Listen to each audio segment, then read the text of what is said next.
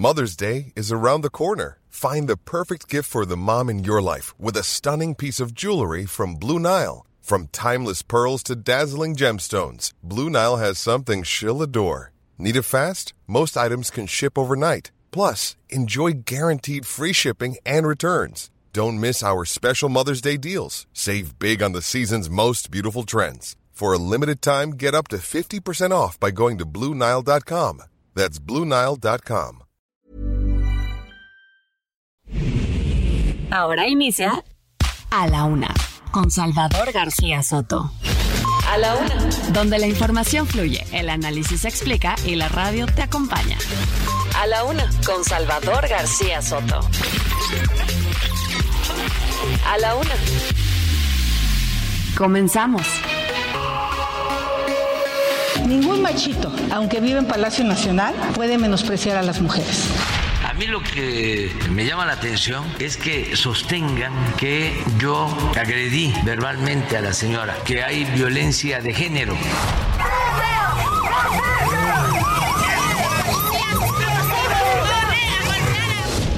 Lamento mucho que siendo presidente de todos los mexicanos, siga con sus traumas y complejos. No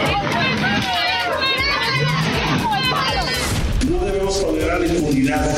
Nunca debemos resignarnos a tener inseguridad ya como norma.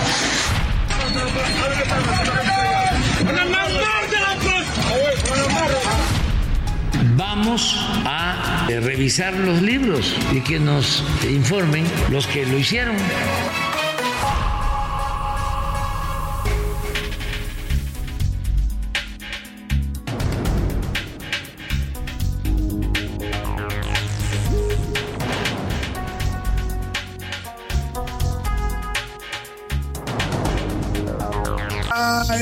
Es la una de la tarde en punto en el centro de la República. Los saludamos con mucho gusto. Estamos iniciando a esta hora del mediodía a la una este espacio informativo que hacemos para usted como todos los días a esta hora del día, justo cuando el reloj marca la una de la tarde con dos minutos. Estamos aquí en estos micrófonos del Heraldo Radio listos para informarle, para entretenerle y también, también para acompañarle en esta parte, justo en este momento de su día, en este día que es viernes 4 de agosto. Llegamos al primer fin de semana del mes de agosto. Estamos estrenando todavía, pues está nuevecito el mes de agosto. Es el eh, octavo mes del año. Imagínense qué rápido va esto del calendario en este 2023. Ya estamos en el octavo mes. Vamos hacia la recta final prácticamente ya. El segundo semestre de este año está avanzando y pronto estaremos hablando ya del último trimestre del año. Pero bueno, mientras aprovechemos el tiempo para informarnos, para estarnos eh, conectando en las siguientes dos horas, yo le voy a presentar el panorama informativo más importante, lo que haya ocurrido, solo lo más importante en la ciudad, en el país y en el mundo. Se lo estaré reportando aquí en A la Una con todo este equipo de profesionales que me acompaña y que hacemos día a día esta emisión y la hacemos con mucho gusto para usted. En este viernes templado en la Ciudad de México, 21 grados centígrados la temperatura acá en la capital de la República, se espera una máxima de 23. Hay nublado, se están reportando lluvias en la mayor parte del territorio nacional, no en todas las zonas, lamentablemente hay zonas que todavía pues permanecen en sequía, están esperando ansiosamente la lluvia en algunas partes de la República. Esperemos que pronto llegue esta, esta bendición que es el, el fenómeno de la lluvia y el agua pues a todas las ciudades y lugares de la República que lo están necesitando y también que a donde llegue ya está llegando en abundancia como acá en la capital del país pues que no nos siga causando estragos. Ayer le comenté que se abrió un socavón en la tierra aquí en la alcaldía Gustavo Madero en la Ciudad de México, son por los rumbos de allá de la Basílica de Guadalupe. Se literalmente la tierra se tragó un gimnasio y una instalación eh, de la alcaldía de Gustavo Amadero. Voy a estarle reportando estos datos también de las lluvias en todo el territorio nacional. Un viernes movidito y además también pues algo alegre porque fíjese que hoy la música se la vamos a dedicar a una de las bebidas más antiguas que conoce el ser humano y también diría yo a las que son más del gusto pues de toda la humanidad. En cualquier país se consume este producto. México tiene una larga tradición, una industria muy importante. Estamos hablando efectivamente de la cerveza, la chela, la birra, eh, ¿cómo más le dicen por ahí eh, que me ayuden? La cheve, ¿no? Las cheves bien frías, todos los nombres que le ponen a este a esta bebida, las eh, ahora ya las presentan en diferentes formas, las micheladas y las michegomas y las miche no sé qué, les ponen camarones, les ponen cacahuates, bueno, en fin, este producto que es importante eh, para la vida de los seres humanos, eh, siempre hay que consumirlo con moderación, la cerveza no es dañina, siempre y cuando se consuma con moderación, y la música de este viernes se la vamos a dedicar a la cerveza porque hoy, hoy se conmemora el Día Mundial de la Cerveza. Es una tradición que data de 2017, se estableció que cada viernes, cada primer viernes de agosto, se conmemorará este Día Internacional de la Cerveza. Fue establecido en California, Estados Unidos, y actualmente se celebra ya en todo el mundo. En México, la industria cervecera es una de las más relevantes en este sector en la economía nacional. Tan solo entre enero y agosto de 2022, el año pasado, México produjo 94.5 millones de hectolitros de cerveza. Cada hectolitro equivale a 100 litros. Somos una de las potencias cerveceras en el mundo, ¿eh? Aparecemos con frecuencia entre los países que más producen cerveza a nivel internacional y que también más la consumen todo lo que es el, en toda la República se consume la cerveza, sobre todo en las zonas donde hace calor y en el norte de la República no se diga toda una cultura de la cerveza que para los amigos del norte y noroeste de México se convierte casi en una necesidad ante tanto calor y temperaturas ahora en esto, sobre todo en el verano. Vamos a estar hablando, por supuesto, musicalmente de la cerveza y tengo mucho más que compartirle en este viernes que deseo que vaya iniciando bien para usted, que este mediodía vaya marchando bien, lo que tenga usted que resolver, que se le resuelvan todos sus pendientes, sus tareas, sus objetivos para este día se cumplan. Y si por ahí se le atraviesa un obstáculo, una piedrita en el camino que lamentablemente no faltan, pues ánimo, ánimo que nos queda todavía la mitad del viernes y lo que le resta al fin de semana para enfrentar y resolver cualquier situación adversa. Y ahora sí, si le parece, nos vamos a la información en este viernes. A la una, con Salvador García Soto. Y operativo, están en busca del fiscal de Morelos, el señor fiscal Uriel Carmona ha denunciado a través de sus redes sociales que la Fiscalía General de la República quiere detenerlo y que montó un operativo afuera de su casa, allá en la ciudad de Cuernavaca. Hay toda una movilización de guardias nacionales. El fiscal dice que se trata de una persecución política en su contra. Le voy a tener todo el reporte. También diálogo. Este viernes personal de la Fiscalía del Estado de México está sosteniendo un encuentro con transportistas del Valle de México que este miércoles denunciaron denunciaron las extorsiones, los robos y las agresiones del crimen organizado que están sufriendo en su trabajo. Son asaltados constantemente por transitar en las carreteras y bueno, pues esto eh, ha provocado para ellos un severo problema. Amenazaron incluso, escuche usted, con tomar las armas. Están amenazando los transportistas con crear un grupo armado, una especie de autodefensa para defenderse ellos mismos porque dicen el gobierno no nos puede defender. Le voy a tener todo el reporte. Y castigado. La Comisión de Quejas y Denuncias del INE aprobó imponerle medidas cautelares al presidente López Obrador por violencia política de género en contra de la señora Xochil Gálvez. El INE ordenó el retiro o la modificación de las conferencias matutinas del 10, 11, 14 y 17 de julio. Esto en contra de lo que dice el presidente, que todavía hoy insiste que él no ve ninguna violencia en sus palabras en contra de Xochil Gálvez. Vaya, se le está juntando este tema al presidente, voy a tener de todo el reporte. Y a análisis, sigue la polémica en el contenido de los nuevos libros de texto gratuitos. El próximo martes, según anunció hoy el presidente López Obrador, van a comenzar a hacer conferencias vespertinas. Le ordenó a la secretaria de Educación, esta que no sale para nada, que está ahí escondida en su oficina, Leticia Ramírez, pues que, que dé conferencias para explicar el contenido de los libros de texto. Cada tarde va a aparecer la señora explicando el contenido de los nuevos libros y con esto el presidente dice que va a atender el reclamo de que no se haya consultado a los pedagogos expertos ni padres de familia en la elaboración de estos libros. También, también es viernes de Curuleros de San Lázaro y le van a cantar justamente a los nuevos libros de texto de la SEP, Pepe Navarro y Pepe Velarde le hicieron su canción a los nuevos y polémicos libros de texto gratuitos que se van a repartir en el próximo ciclo escolar. Además de pelos, Mauricio Rugerio tiene hoy su sección y su participación, viene a la cabina para platicarnos de cuáles son los riesgos a la hora de que usted quiere cambiar de look y va con cualquier, pues cualquier peluquero que no vaya con alguien que sepa muy bien o se pone a ver titulares de internet y dice me voy a hacer un cambio de look y termina usted peor de lo que está. Vamos a hablar de eso con Mauricio Rugerio. En los deportes es viernes y flechas a París. Las mexicanas Aida Román, Alejandra Valencia y Ángela Ruiz ganaron la medalla de bronce por equipos en el Mundial de Tiro con Arco que se está llevando a cabo en Berlín y aseguraron también su pase para los Juegos Olímpicos de París 2024. Además, se caen como manzanas, Cruz Azul, Pumas y los Atlas eliminados, el Atlas también de la League's Cup, vaya papel, vaya ridículo que han hecho los equipos mexicanos, solamente pues van a jugarse su pase hoy, quedan el América, los Tigres y el Monterrey, nos va a contar de todo esto Oscar Mota.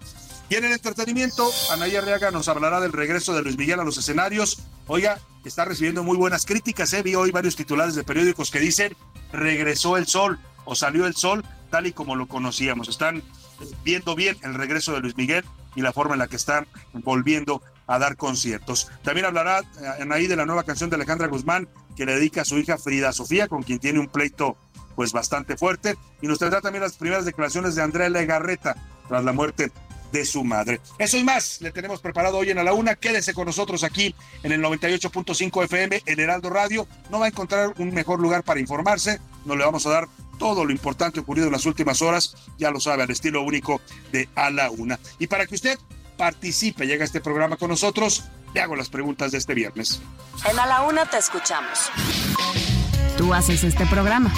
Esta es la opinión de hoy.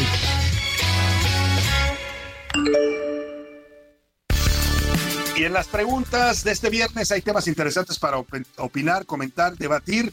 Eh, sigue este asunto de eh, los órganos electorales, pues que están sancionando al presidente López Obrador. Hoy el Tribunal Electoral del Poder Judicial de la Federación y el INE, el Instituto Nacional Electoral, los dos han confirmado, han ratificado que el presidente López Obrador sí incurrió en violencia político de género en contra de la senadora panista Xochil Gálvez. Incluso el INE le ordena al presidente bajar o modificar cuatro mañaneras en las que atacó o mencionó directamente a Xochil Gálvez. Hoy el presidente insiste pues que él no ve ninguna violencia en sus palabras en contra del aspirante del Frente por México y acusa que el Tribunal Electoral y el INE están vendidos. Yo le quiero preguntar a usted, ¿qué piensa de toda esta polémica y de la posición del presidente López Obrador que no quiere acatar los mandatos de los máximos órganos electorales del país? Le doy tres opciones para que me responda es verdad, el presidente eh, y eh, pues bueno, el Tribunal Electoral y el INE sí responden a intereses de la oposición, como dice López Obrador, es falso, el, INE y el tribunal están haciendo su trabajo, que es aplicar la ley, y eso no le gusta al presidente, o de plano, el presidente sí está incurriendo en violencia de género, violencia política de género, así se determina, hacia Xochitl Galvez. El segundo tema que hoy le planteo para que comentemos, opinemos y debatamos es sobre la polémica de texto de los libros de texto gratuitos que sigue este tema dando de qué hablar. Es un tema de la mayor relevancia porque involucra la educación de los niños mexicanos. Hoy ante las críticas y los cuestionamientos a, a la falta de consultas a expertos, a pedagogos, a padres de familia y a los contenidos que se están viendo pues ideologizados o politizados en estos libros de texto, a los contenidos educativos, el presidente respondió con una medida dice que todos los días va a dar una conferencia matutina la secretaria de Educación Leticia Ramírez Amaya.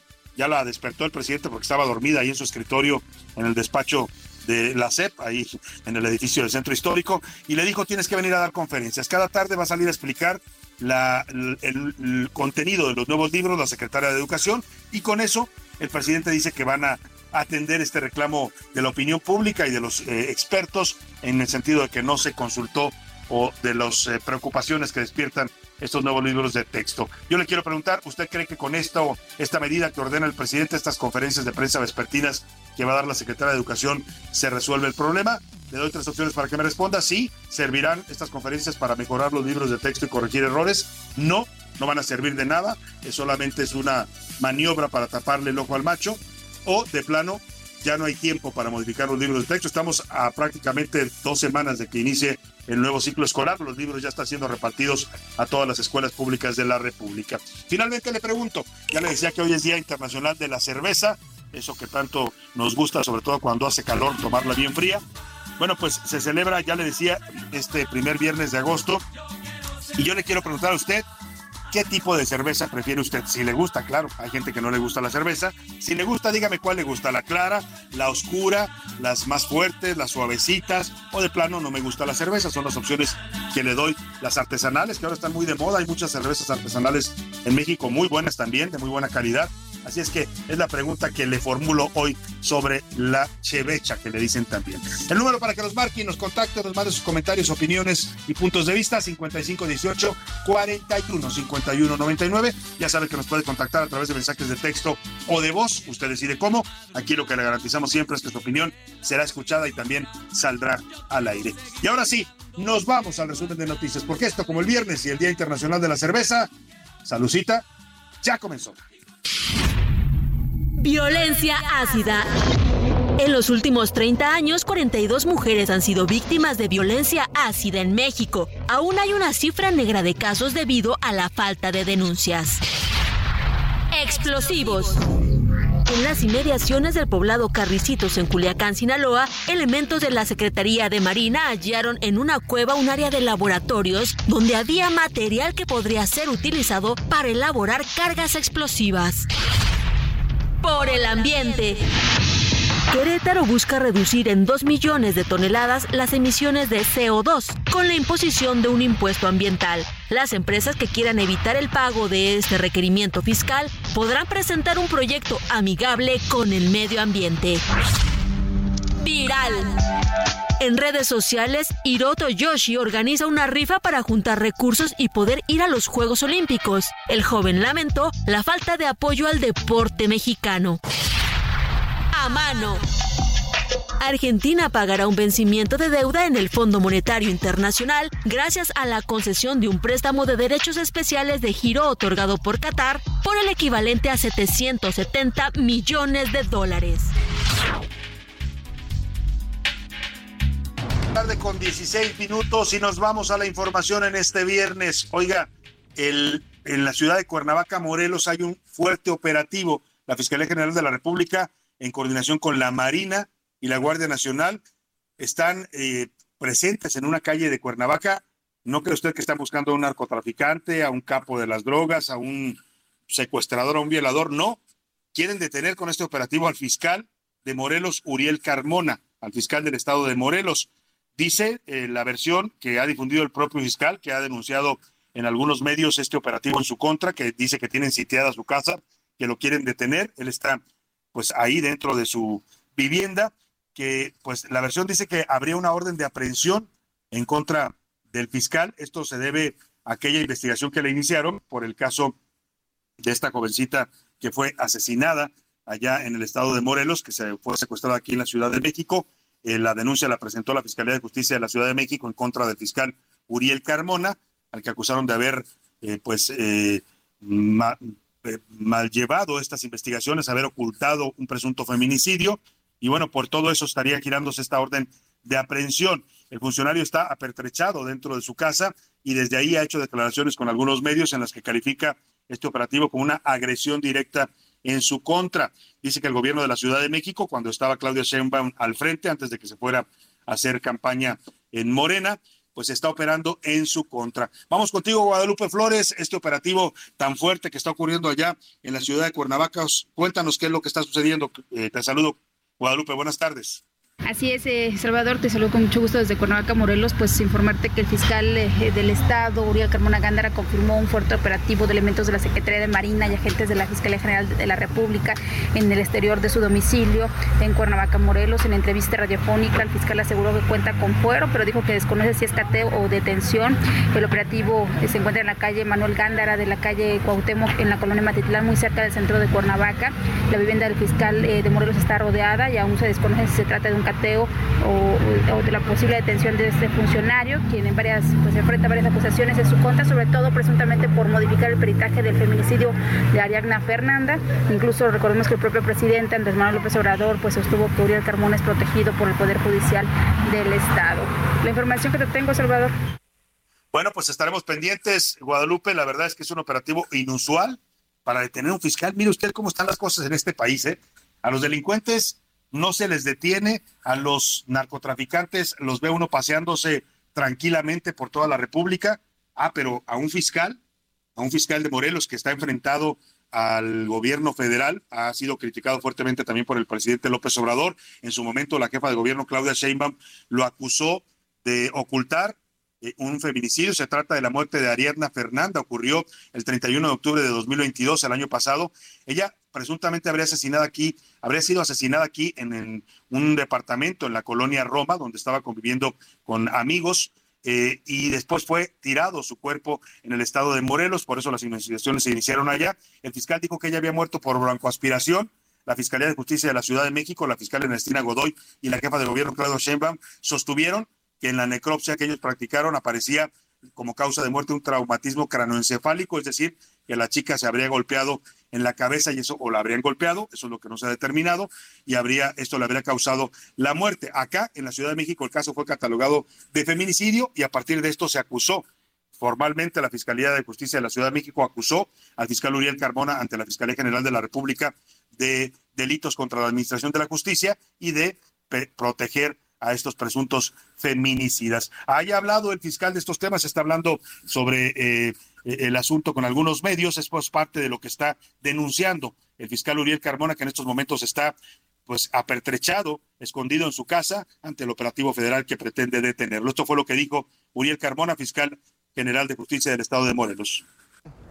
Y esto pues está respaldado por el presidente Andrés Manuel López Obrador, me da mucha tristeza porque él también en su momento fue un perseguido político, sabe de lo que estamos hablando.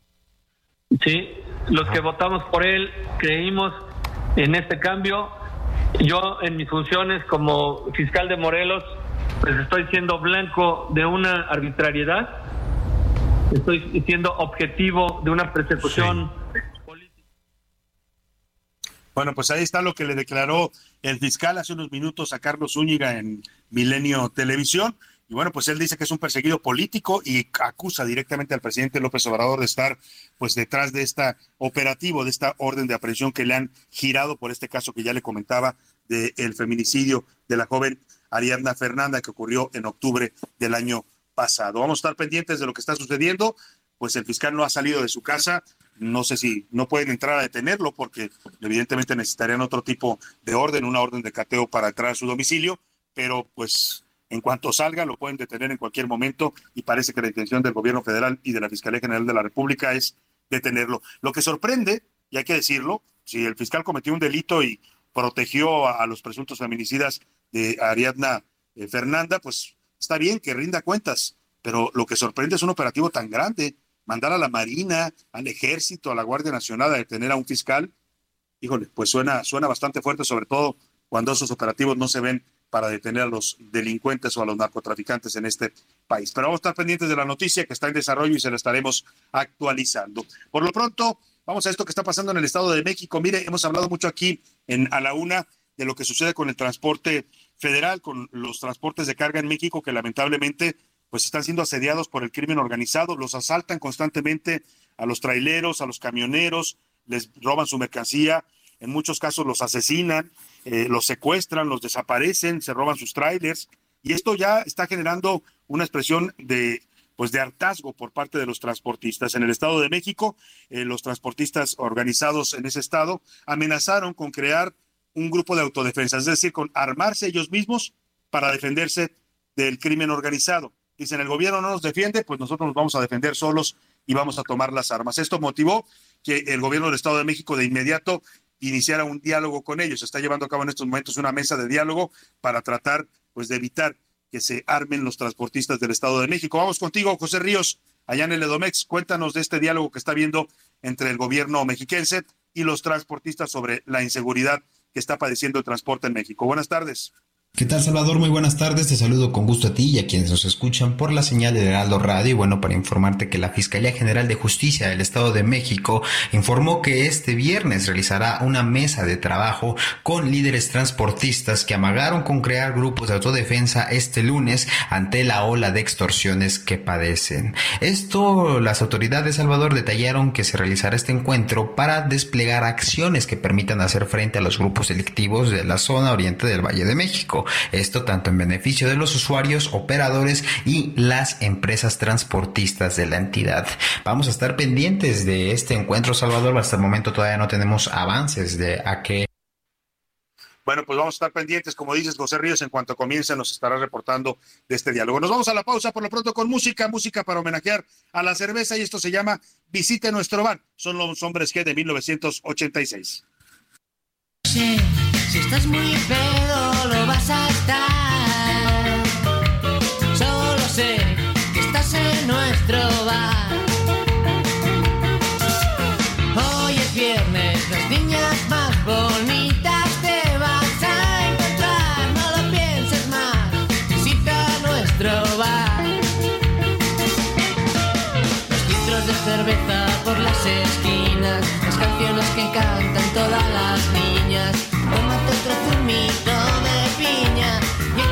poquito de ron. ¿Qué te pasa?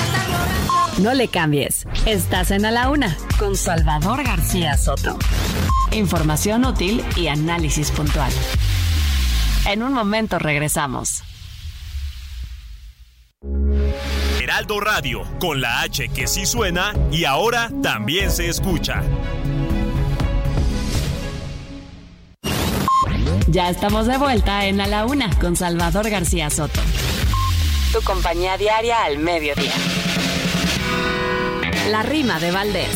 O de Valdés la rima. Siempre estamos presumiendo, con orgullo nacional, nivel internacional que nos viene definiendo.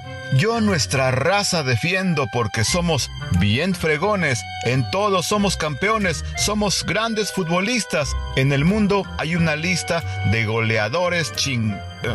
fregones.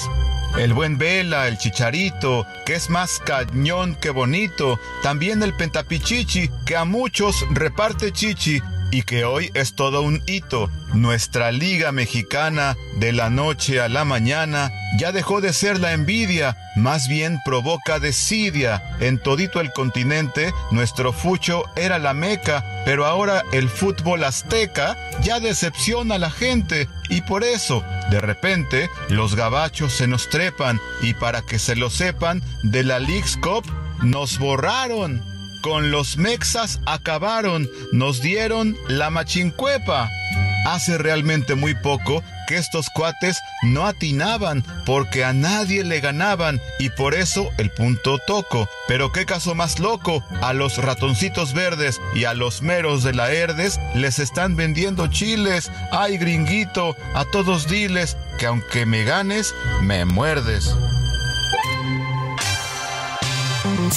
Se considera que los primeros en producir cerveza fueron los sumerios hace aproximadamente 9000 años, en la región de la Baja Mesopotamia, hoy Irak. Se piensa que el comercio y los intercambios culturales llevaron a esta bebida a Egipto, donde se dice que comenzó a ser elaborada con cebada en vez de trigo, como lo hacían originalmente los sumerios.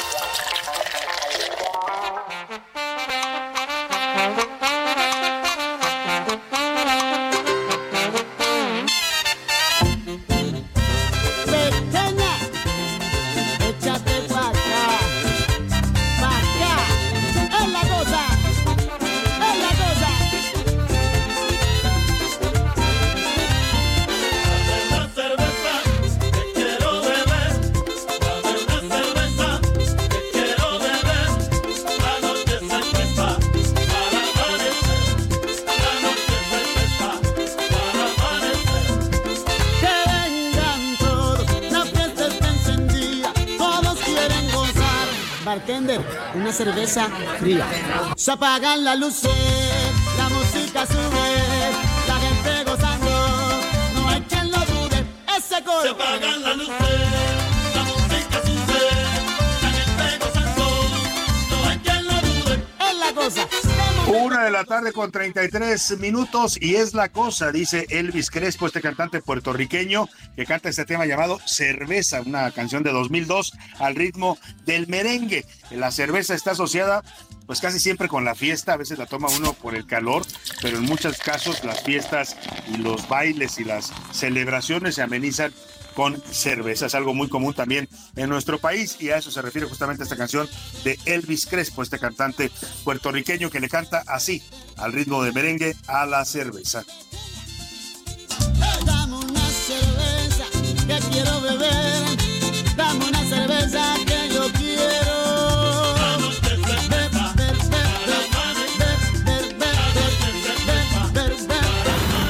una, con Salvador García Soto. El ojo público.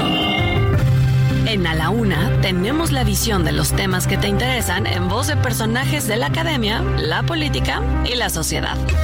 Hoy escuchamos a Jimena Céspedes en hashtag La conversación en tiempo real. El ojo público. Aunque en general la educación no es un tema de opinión pública digital, los nuevos libros de texto no pudieron pasar desapercibidos.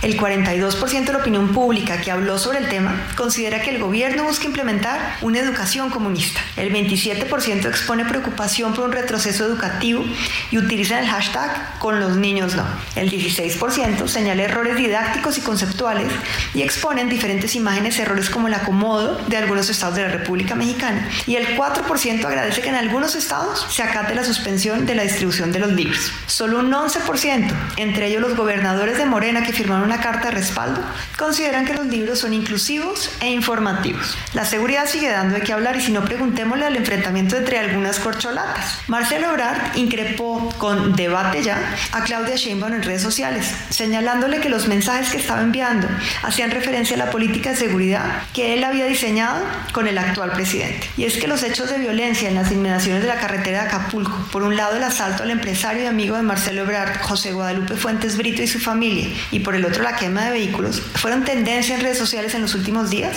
con más de 18 millones de personas y obviamente un 98% de negativos. Por otro lado, el Frente Amplio está de manteles largos, porque señalan que ya varios de los candidatos de oposición, entre ellos Xochitl Gálvez y Beatriz Paredes, ya consiguieron las 150 mil firmas requeridas. El personaje de la semana fue Hugo López Gatel, tras su convocatoria a participar en el componente de salud para el Proyecto de Nación 2024-2030 de Morena, para lo cual ha abierto un cuestionario para contribuir. En el mismo se establecen preguntas genéricas de salud, pero también otras específicas, como la disminución del acceso al alcohol, así como la prohibición de importación de vapeadores. Aunque el subsecretario mantiene una actitud negativa, más del 88% critica su política en torno al COVID, al desabasto de medicinas y de vacunas. Pero en la encuesta le fue bien, un 68% positivos, aunque el 32% restante cuestiona sus políticas prohibicionistas y señalan que incitan al mercado negro y que ponen en riesgo principalmente a los menores de edad. Soy Jimena Céspedes y nos vemos la próxima semana en A la Una. A la una, con Salvador García Soto.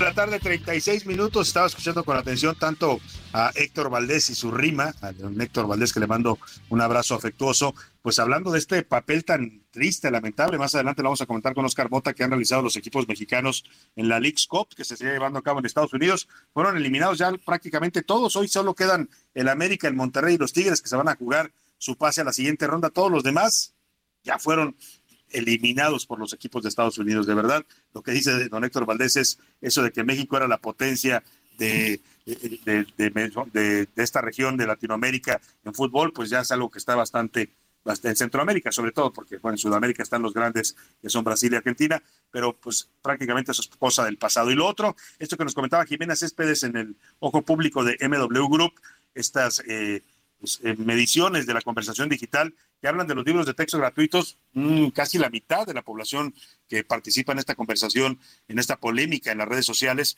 pues dice que los libros de texto efectivamente despiertan muchas dudas, más dudas que certezas sobre sus contenidos educativos. Y hablando justamente de eso, en medio de toda esta polémica y de las críticas que se han realizado al contenido ideologizado o político de los libros de texto, todo de meter conceptos de la 4T como la transformación de México, como el bienestar, los programas del bienestar, hablar del gobierno de López Obrador como un hito histórico en la vida nacional, pues ha sido bastante cuestionado. El presidente López Obrador, que se había estado negando a escuchar estas críticas, ayer decía que todo eran eh, campañas de conservadores, hoy dijo que, bueno, está bien, que él mm, insiste en que no hay nada de esto del virus del comunismo, hoy volvió a hacer bromas ahí con, con la voz de Javier Alatorre, diciendo que el virus del comunismo amenaza nuevamente a México. Eh, dice que más allá de eso, va a, instrumentar una serie de conferencias vespertinas que le ordenó dar a la secretaria de Educación Leticia Ramírez para que salga a explicar a todos los mexicanos el libro de texto, pues los contenidos de los libros de texto gratuitos y de esta manera dice que la van a acompañar especialistas a la secretaria de Educación para explicar por qué se hicieron así y cómo se hicieron estos nuevos libros de texto gratuitos. El presidente dice que con eso van a atender este reclamo de la opinión pública, de los padres de familia y de los expertos en educación que están cuestionando la viabilidad de estos libros eh, de texto que se van a empezar a aplicar el próximo ciclo escolar. Así lo anunció el presidente que van a revisar el contenido de los libros de texto. Vamos a eh, revisar los libros y que nos eh, informen los que lo hicieron, que son maestros, que son pedagogos, que son especialistas de todas las materias. Vamos a, a pensar de 5 a 6, ¿les parece? Para que haya más este diálogo circular de 5 a 7 aquí, que esté la secretaria de Educación y los especialistas, los que elaboraron los libros. Entonces, si les parece, se puede iniciar el lunes, el martes.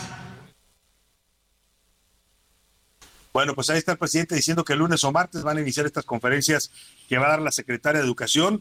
Por lo menos ya despertaron a la secretaria de Educación, Leticia Ramírez, que estaba pues aparentemente durmiendo el sueño de los justos, porque en medio de todo este debate, esta polémica nacional, ella no salía, no se le ve, no da entrevistas, no explica qué está pasando con los libros de texto, al contrario, han reservado toda la información en la SEP sobre cuánto costaron estos libros, cómo los están distribuyendo, etcétera, cómo se elaboraron.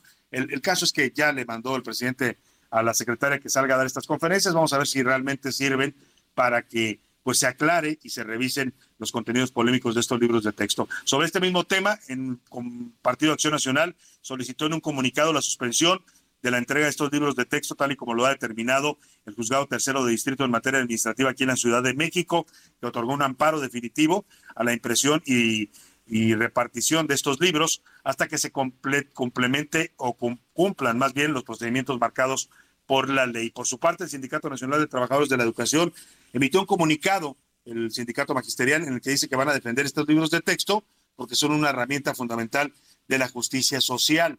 Dijo que defenderlos no implica una posición crítica sobre su contenido y rechazaron los llamados a la destrucción de los libros. Así está el tema de los libros de texto. Oiga, en medio de todo esto, ¿se acuerda usted? A ver a qué le suena esta cumbia, que es un fenómeno que lamentablemente llega a algunas partes de México con las lluvias. Escuche usted.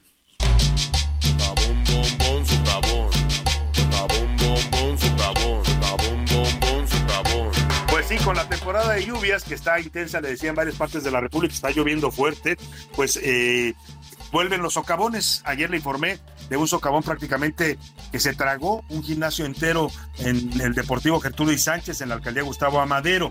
El agujero mide 10 metros de ancho por 20 de largo, tiene una profundidad de 7 metros. Después de que ocurrió este pues accidente, afortunadamente no hubo víctimas fatales. La alcaldía dio a conocer que la Dirección General de Servicios Urbanos está apoyando para retirar los escombros. También dijo que han retirado los postes de la luz en esta parte donde surgió el socavón, han cancelado las tomas de agua y también la red de drenaje para que el sistema de aguas de la Ciudad de México realice la reconstrucción del colector que se vio afectado y que provocó, fíjese usted, la inacción, ayer le decía, de las autoridades, se rompe un colector, hay una fuga de drenaje, todo el mundo se da cuenta, la reportan, pero no hacen nada.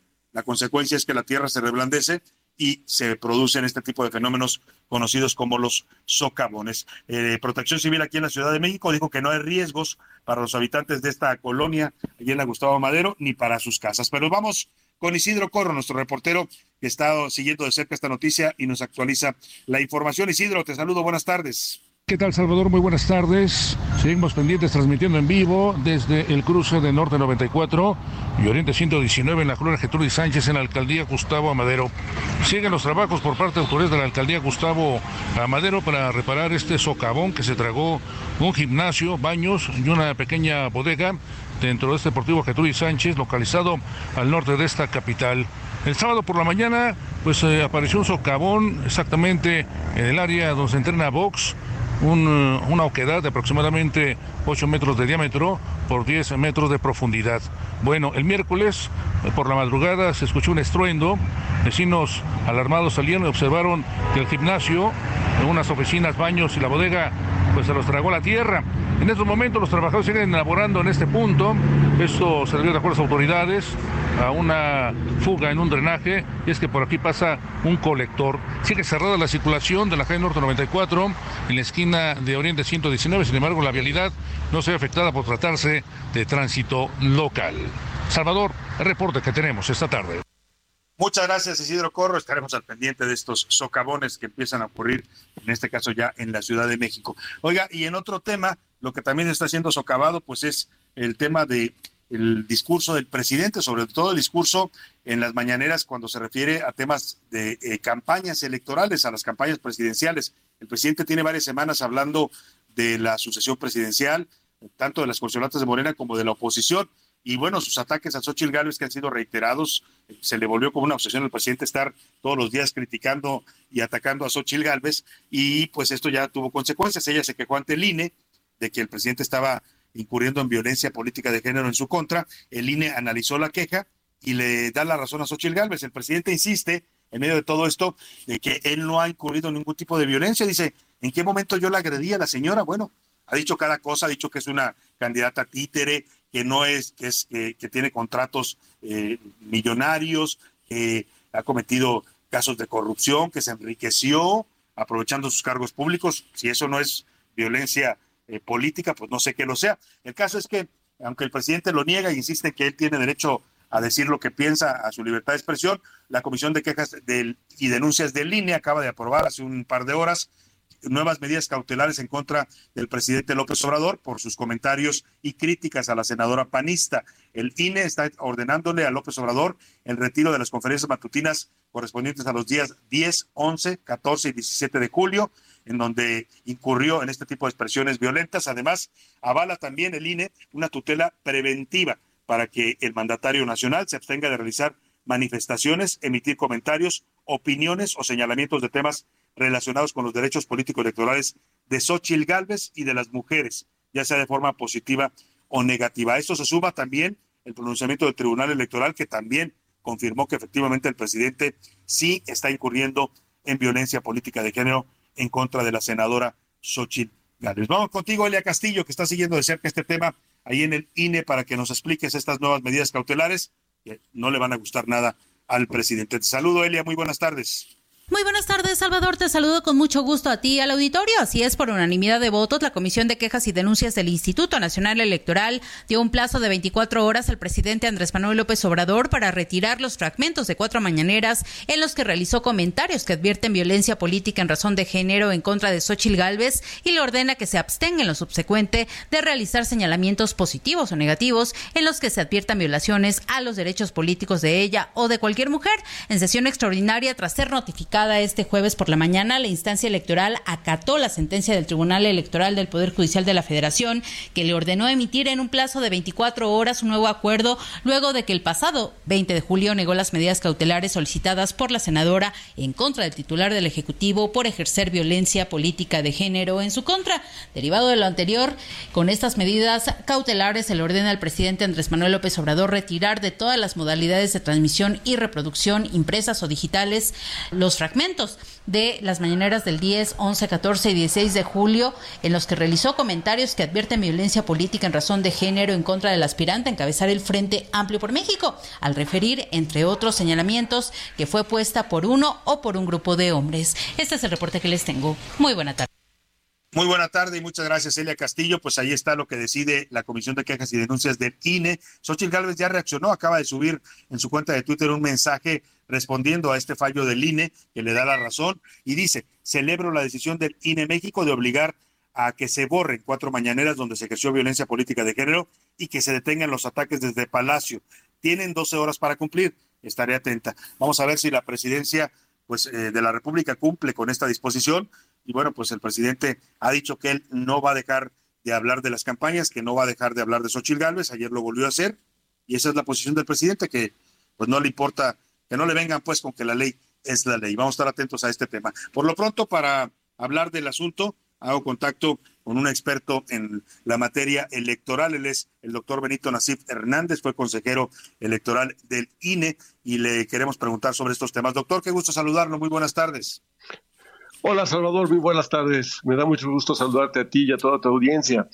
Igualmente, también un gusto saludarlo, doctor. Estamos en esta, en medio de esta polémica, el INE y el tribunal insisten en que el presidente está incurriendo en violencia política de género, según la queja que presentó la senadora Xochitl Gálvez, pero el presidente dice que, que él no ve ningún tipo de violencia en sus comentarios y que los va a seguir haciendo porque tiene derecho a su libertad de expresión. Eh, eh, eh, ¿Quién tiene la razón en todo esto, doctor? ¿Cómo lo ve usted? Bueno, eh, primero hay que aclarar que eh, estamos todavía en lo que se llama la, faus, la fase cautelar, es una fase previa. Todavía no ha habido una resolución de fondo, esa la tiene que emitir primero la sala especializada, eh, regional especializada del tribunal, y luego la- eh, en si hay una impugnación a su resolución, que regularmente la hay de parte del presidente y su equipo jurídico, entonces tiene que intervenir la sala superior. Lo que, lo que tenemos hasta ahora es una medida cautelar que se, que se, que se toma para evitar eh, daños irreparables y, eh, y se toma también eh, para proteger a, digamos, las víctimas de lo que puede ser algo eh, ilegal, pero todavía no se ha determinado eh, que sea ilegal. Ilegal, eso tendrá que ocurrir más adelante eh, en el proceso. Eh, la violación a estas medidas cautelares, eh, eso sí es una ilegalidad también y es muy grave porque es esencialmente un desacato, ¿sí? Y es muy preocupante que servidores públicos se pongan por encima de la ley y desacaten eh, las medidas cautelares, Salvador. Ahora, eh, aquí estamos ante una ley, eh, la ley electoral, que establece claramente pues una limitante a las autoridades a que tienen un cargo de gobierno para no intervenir con este tipo de declaraciones.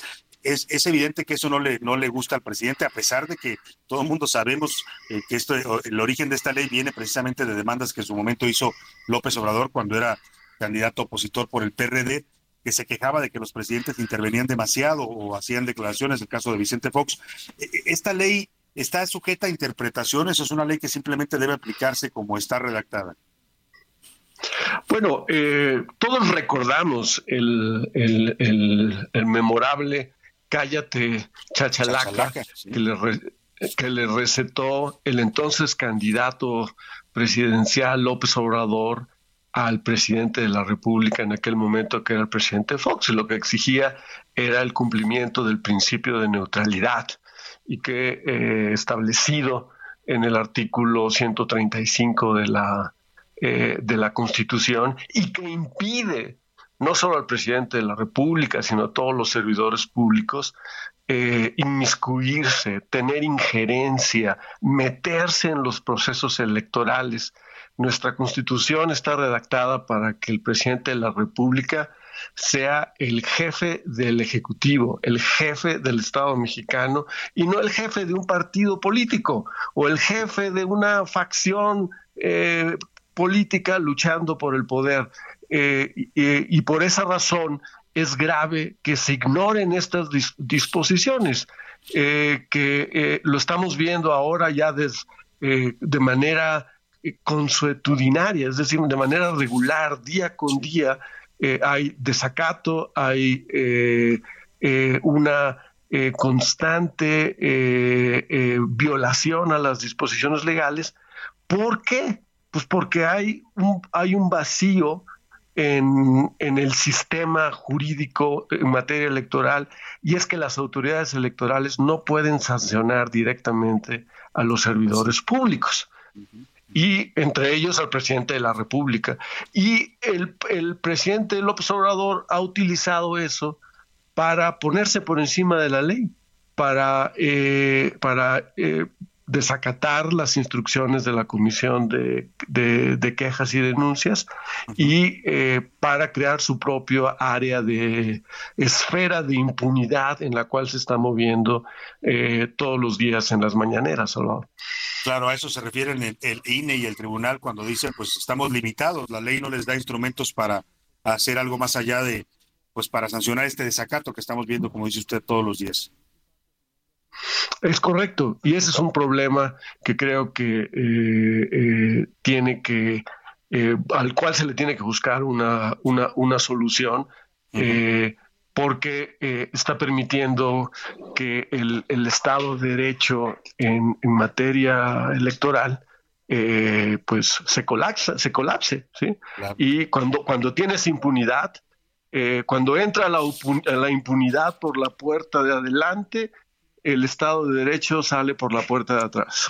Sin duda alguna. Y más si esto ocurre desde la presidencia de la República, pues el mensaje y las consecuencias pues, son bastante graves para la República. Estaremos muy atentos a estos temas, doctor Benito Nasif, y como siempre le agradecemos su disposición y su opinión en este espacio. Gracias a ti por la oportunidad, Salvador. Muy buenas Un tardes. gusto saludarlo. Muy buenas tardes al exconsejero electoral del INE, Benito Nasif.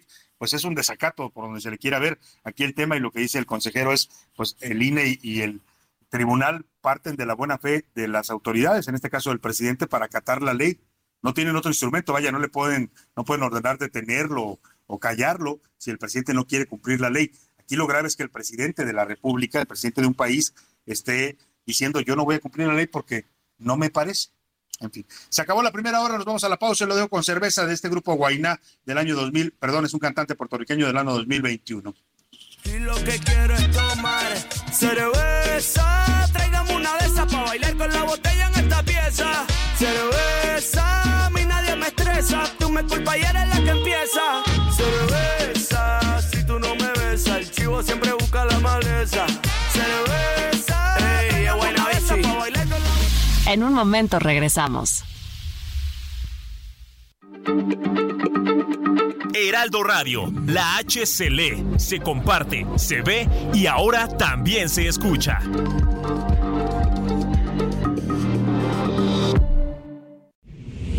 Ya inicia la segunda hora de A la Una con Salvador García Soto. A la Una, donde la información fluye, el análisis se explica y la radio te acompaña. A la una, con Salvador García Soto. A la una. Comenzamos. En 2021, México fue líder mundial en la exportación de cerveza, al distribuir en el extranjero una producción valorada en más de 5 mil millones de dólares estadounidenses. Los Países Bajos y Bélgica ocuparon el segundo y tercer lugar con exportaciones con un valor de 2.200 millones y 1.700 millones de dólares respectivamente.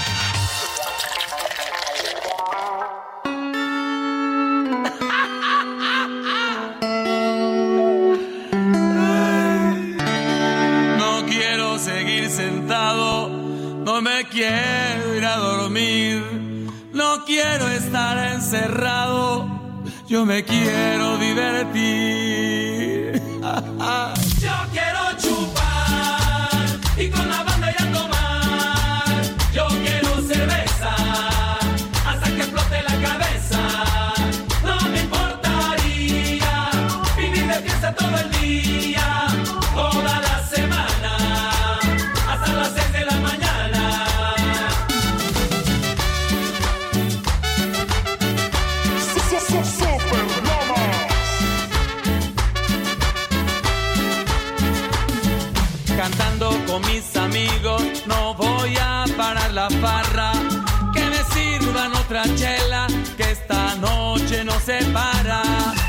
Loco en la madrugada, con la cabeza dando vueltas.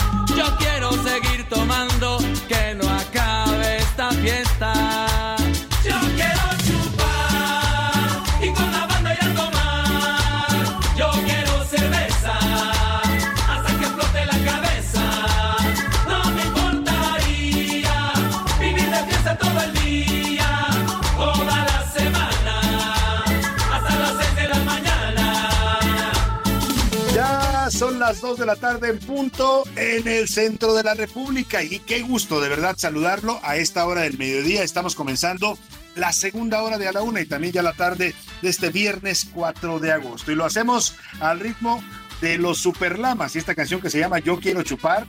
No estamos invitando a nadie a hacer nada indebido, simplemente ya lo sabe con moderación. Estamos homenajeando a la cerveza, que es el Día Internacional hoy de esta bebida tan pues apreciada y del gusto de los eh, mexicanos y de todos los eh, seres humanos de este planeta.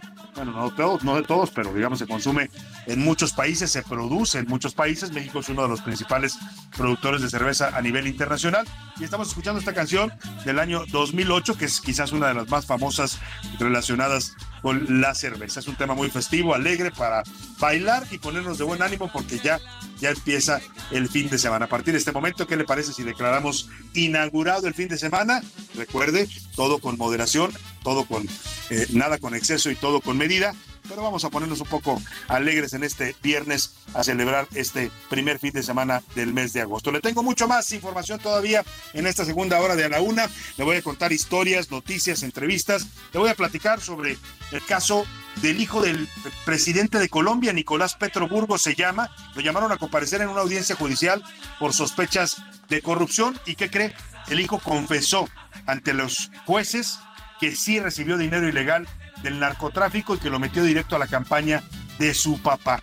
Esto se está poniendo muy fuerte allá en Colombia porque el propio hijo del presidente Gustavo Petro está aceptando que hubo dinero del narcotráfico en su campaña. Vamos a ver en qué termina todo esto que es parte del enfrentamiento que sostiene el presidente Gustavo Petro contra el fiscal general de la República al que ha intentado destituir de su cargo. Voy a estar localizando esto que ocurre allá en Colombia qué diferentes se manejan las cosas en Colombia y en México. Bueno, y le voy a dar también la actualización sobre el caso de Santiago, este jovencito de 15 años de edad.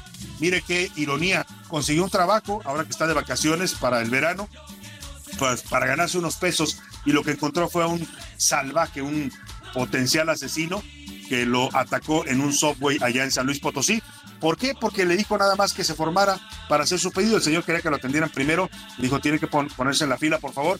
Eso motivó que le propinaron una tremenda golpiza que lo mandó al hospital. Le voy a tener actualizado el panorama. Ya están buscando a este sujeto. Se emitió una alerta roja en su contra. También hablaremos, por supuesto, de la bebida a que estamos homenajeando musicalmente en este viernes.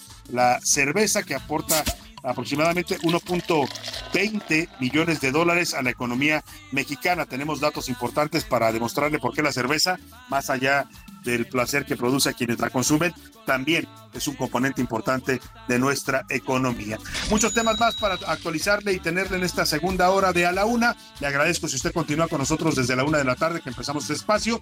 Si recién nos sintoniza, donde quiera que me escuche, en el tráfico de su ciudad, si está en casita preparando los alimentos, si está en la oficina escuchándonos con los audífonos, si está trabajando desde casa, donde quiera que nos sintonice, gracias por preferir a la una. Vamos a tener todavía mucha más información. Por lo pronto, vamos a ponernos alegres que ya llegó el fin de semana y es Día Internacional de la Cerveza.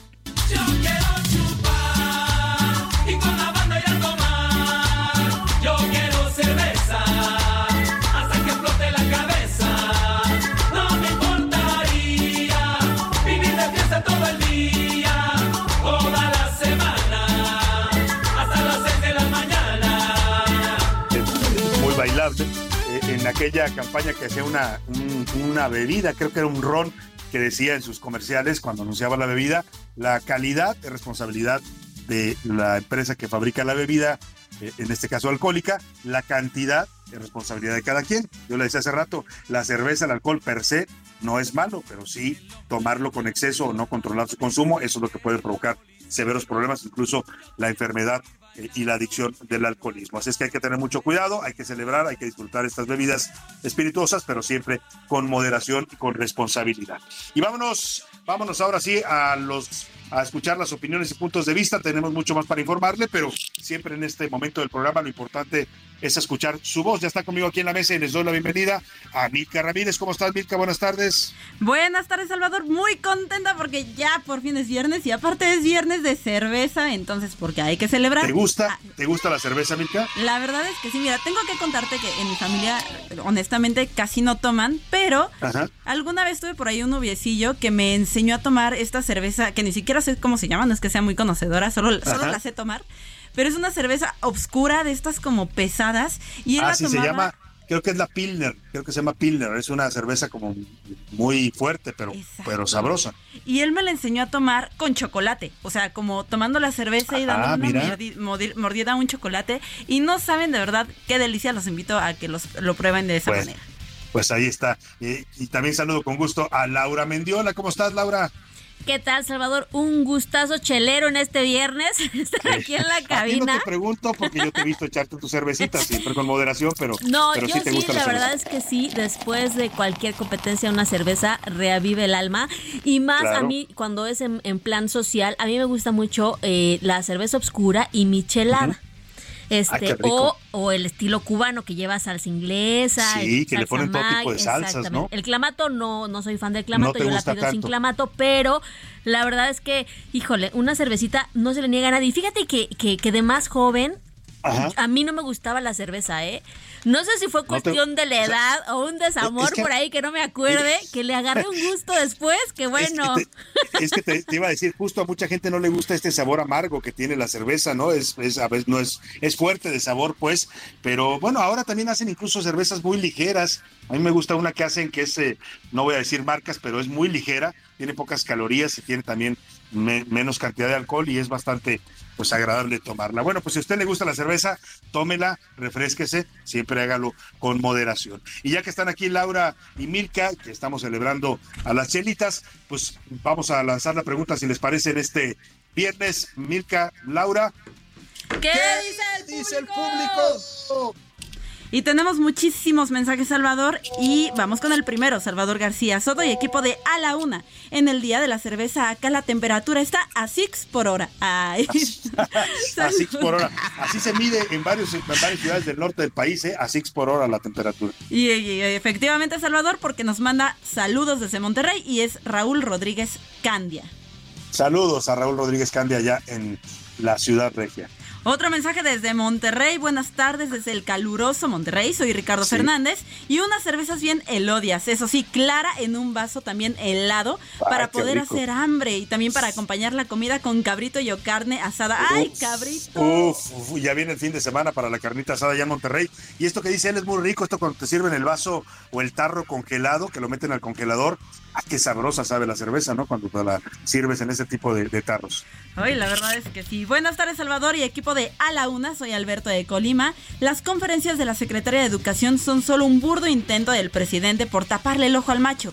Tan burdo como su argumento de la libertad de expresión. Saludos con una rica y artesanal cerveza de Colima. Ah, que, que también hay cervezas muy ricas allá en Colima. He probado varias artesanales que hacen muy sabrosas y también hace calorcito, así es que se disfruta también esta bebida.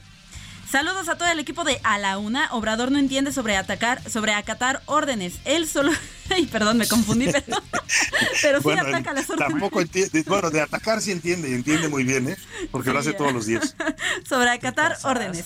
Él solo quiere ser protagonista y por desgracia lo logra, pues está en todos los noticieros. Estrategia, creo que así es. Sobre los Sí. libros de... Perdón, Salvador. Sí, sí, adelante, sí, te escucho. Sobre los libros de texto, errores siempre han tenido e ideologías también, pero cada maestro tenemos la suficiente preparación para por lo menos formar a los alumnos y que sepan tomar decisiones pensantes y no adoctrinadas. Atentamente el profesor Edmundo Vaz, espero lo lean, dice, ya lo leí. Qué interesante, le mandamos un saludo, profesor. Sin duda tiene usted toda la razón. Al final el responsable es el maestro que va a aplicar estos libros de texto y esperemos, como dice usted, que los maestros tengan criterio pues para moderar lo que, lo que haya de ideología, porque coincido con él, ¿eh? todos los gobiernos, los priistas, los panistas, le ponían su sello a los libros de texto. Lo está haciendo también López Obrador. Creo que hay más carga ideológica ahora, ¿eh? siempre la ha habido, pero creo que esta es más fuerte porque tenemos un presidente que pues por lo menos en su discurso, Milka Laura viene a decirnos todos los días que pues él ya cambió el país, que él se compara con Juárez, con, con eh, la gente de la revolución, con él, él- él cree que estamos realmente cambiando México. Yo no sé si lo estamos cambiando para bien o para mal, pero esto es lo que están tratando de transmitir en los libros de texto. Pero qué interesante el comentario del profesor. Y tenemos otro mensaje, si hay violen- violencia política de género contra el presidente del presidente a Xochitl Gálvez y sobre el tema de los libros dice que no son adecuados para nuestros niños porque no fueron revisados. Seguimos con los comentarios. Hola, buenas tardes. Mi opinión, eh, bueno, las tres opciones. Bueno, primero dice que el señor López Obrador es medio misógino y dice soy de Morelos y hace poco el procurador se manifestó al- a, favor de la senadora Lucy Mesa para gobernar el estado. Quizá esta sea una razón de la persecución de, de- de- que, es- que está siendo objeto, ¿no? del Eh, interesante porque sí, la senadora Lucy, Lucy Mesa es una de las aspirantes fuertes, según las encuestas de Morena, ahí en el estado de Morelos, para la gubernatura que se renueva el próximo año. Buenas tardes, Salvador. Claro que el presidente está haciendo violencia política de género. Eh, AMLO, a AMLO lo conozco desde hace más de 40 años y tomaba la refinería, eh, la refinería a base de piedras y palos en. Tabasco y piensa que, eh, eh, que todo lo tiene que hacer así, que, que todos los que hicieron esto así, que, es que, perdón, es un poquito, eh, piensa que él, que todo así, quien tiene lo que merece, ah, bueno, ah, ya, dicen que, híjole, que los que lo eligieron como presidente tienen lo que se merece. Bueno, pues sí, los que lo eligieron y los que no lo eligieron también, ¿eh? porque al final gobierna para todos. Buenas tardes, Salvador García Soto y equipo de A la Una. Gracias a Dios y el cuerpo lo sabe, ya es viernes. Soy el señor Ya Fernando viernes, Ríos. Te escucho Venga. desde Zapopan, Jalisco, para ser exacto. Ah, muchos saludos. y dices, Oiga. mande. Ahora que dice Zapopan, qué tormenta cayó ayer acá, eh, eh, allá en Zapopan, ¿eh? De verdad impresionante la, tormenta que cayó sobre la zona metropolitana de Guadalajara. Vamos a, a preparar un, un especial sobre las lluvias en el país, Mirka, porque decía yo, está lloviendo fuerte en varias regiones de México, lamentablemente en otras, pues están ansiosos esperando el agua, pero no llega. También hay lugares que todavía siguen padeciendo la sequía. Exactamente, sí, Salvador, la vamos a preparar para el lunes tener la lista. Y dice que para él la su cerveza favorita es la clara, pero que también le gusta Ay. mucho la oscura, pero que sea de botella de vidrio, 4.5 grados de alcohol. Y ay, papantla, mi tierra. Eso es lo que nos dice. Yo prefiero las, las, las claras también, ¿eh? las claras tipo lager, esta es la que más me, me gusta, que son más suavecitas. Pues me gustan también las, las fuertes, pero esas no las, no las consumo tanto. Vamos a ver qué dice la comunidad tuitera, Laura Mendiola, qué nos dicen por ahí en arroba ese García Soto. A ver, Salvador, vamos a empezar. Hicimos en Twitter dos preguntitas. Eh, eh, debido a la polémica por los libros de texto distribuidos por la SED, a partir del martes se realizarán conferencias vespertinas en Palacio Nacional. ¿Usted cree que estas confe- conferencias, el 5% dice que servirán para mejorar, el 86% que no servirán para absolutamente nada y el 9% pues que ya no hay tiempo porque tenemos el inicio del ciclo escolar a la vuelta de la esquina, Salvador? Nuestra Sí. otra pregunta, el Tribunal Electoral determinó que el presidente López Obrador incurrió en violencia política de género en contra de Xochitl Gálvez y el INE ordenó al mandatario bajar o modificar cuatro mañaneras. ¿Usted qué cree? Que el 6% que sí, que responde a la oposición estos intereses, el 45% que no, que el INE está haciendo su trabajo y el 48% que sí hay violencia política en contra de la senadora Xochitl Gálvez. Interesante el punto de vista. ¿Y qué dicen de la cerveza, Laura? Si les preguntamos en Twitter. No nos, no, no, no subieron, nos subieron la la pregunta, pregunta. nuestro community manager no la subió a Twitter. Bueno, pues vamos a, reclamarle a nuestro community manager, porque también era importante que la gente nos dijera su, su gusto en materia de cervezas. Pero bueno, Milka, más mensajitos brevemente. Claro que sí, Salvador. Nos están mandando saludos desde el Estado de México, también desde Michoacán. Y por acá nos dicen muy buenas tardes, Salvador, y feliz inicio de semana a todo el equipo de la UNA. Y dice, estoy completamente de acuerdo en, bueno, en las resoluciones que tomó el INE por el tema de Xochitl Galvez y el presidente López Obrador. Y dice, de nuevo, también te quiero reportar que hasta el momento de escribir este mensaje, ah, caray, nos dice que hay interrupciones en la señal del Heraldo Radio para avisarle ¿En aquí a- dónde? a los ingenieros. ¿En dónde? No nos dice. Ah, Chiapas. En Desde Chiapas. Vamos a pasar el Gutiérrez, reporte a Chiapas. Gutiérrez, que tenemos eh, la estación allá. Vamos a, a pasar el reporte a los ingenieros para que chequen esta intermitencia que está viendo en la transmisión. Y muchos saludos a la gente de Michoacán que nos escribió. Oye, qué bello estado es Michoacán. Recientemente hizo un viaje de la Ciudad de México hacia Guadalajara y por un desvío que había en la autopista nos sacaron, nos metieron por una carreterita ahí por la zona de Marabatío de los, eh, de los azufres. Qué bello estado es Michoacán, cuántos recursos tiene, bosques. Eh, la verdad es que es lamentable que estén que tengan ya tanto tiempo atrapados también en la violencia del narcotráfico. Es un estado hermoso de la República, como muchos de las entidades que lamentablemente pues no despegan por esta violencia y esta inseguridad que padecen. Interesantes los comentarios, como siempre, les agradecemos a todos los que nos contactan. Sígalo haciendo, sígase comunicando con nosotros al 5518 41 51 99. Vamos a estar pendientes de sus mensajes y comentarios. Muchas gracias, Laura. Muchas gracias, Milka. Gracias, Se van a echar una cervecita hoy en la tarde, ya sabe, con moderación. ¿Ya no me oyeron? No, no te escuché, discúlpame. Les decía que si Ah, se van sí, a echar una echar una cervecita, bueno, pero con moderación nada más, ¿eh? Sí, con moderación, Muy bien. pero a disfrutar. Muchas gracias a, a ambas. Vamos a hacer, a seguir con más información y le platicaba esto que está pasando en Colombia, el enfrentamiento político que sostiene el presidente de Colombia, Gustavo Petro, eh, que es de izquierda, en contra del fiscal, el fiscal de justicia de ese país al que ha intentado destituir. El fiscal acusó una persecución política en su contra. Todo esto ha derivado en investigaciones y tiene que ver también con las investigaciones en contra del presidente de Colombia, que ha iniciado la Fiscalía de Justicia de Colombia. Y ayer ocurrió algo que está simbrando literalmente al gobierno de Gustavo Petro. Está en entredicho después de que su hijo, su hijo mayor, Nicolás Petro Burgos, fuera citado a comparecer en medio de estas investigaciones eh, que está realizando la Fiscalía de Colombia. Y ante los jueces que le tomaron declaración, confesó que sí inyectó dinero ilegal a las finanzas partidistas de la campaña electoral de su padre, que ganó en dos rondas eh, de votación los comicios presidenciales de 2022. Nicolás Petro fue detenido el pasado 29 de julio en la ciudad de Barranquilla por presunto lavado de dinero y enriquecimiento ilícito. Esta declaración en la que el hijo del presidente reconoce que sí recibió dinero del narcotráfico y lo inyectó a la campaña de su padre, pues está literalmente dejando muy mal parado al presidente colombiano en medio de estas disputas que sostiene con la Fiscalía y con la Justicia de Colombia. Vamos a hacer contacto, si le parece, allá a Colombia con Valdir Ochoa, periodista colombiano, que nos eh, da su punto de vista sobre esto que está ocurriendo allá en la política de su país. Valdir, te saludo con mucho gusto, muy buenas tardes. Eh, Salvador, un saludo cordial para ti y para toda la audiencia del Heraldo. Radio. ¿Cómo han caído estas declaraciones de eh, Nicolás eh, Petro eh, aceptando que recibió dinero ilegal de personas ligadas al narcotráfico, dice él, y que lo inyectó a la campaña de su padre, Valdir? por supuesto, hay un terremoto político en Colombia a la luz de estas declaraciones en esta audiencia pública ayer de Nicolás Petro, donde ya dice tener pruebas de que su padre, el señor presidente Gustavo Petro, sí conocía de estos dineros que ingresaron a la campaña presidencial, dineros que él eh, extrajo justamente eh, de un dinero que recibió de personas de muy dudosa historia y procedencia en el país, eh, aliados en su momento a redes de narcotráfico. Así que hoy hay una convulsión política que, entre otras, ha obligado al presidente de la República a emitir un comunicado en eh, las horas de la mañana en el que decía que recibo con dolor a nivel personal las informaciones sobre presuntas irregularidades en el desarrollo de la campaña presidencial en la costa.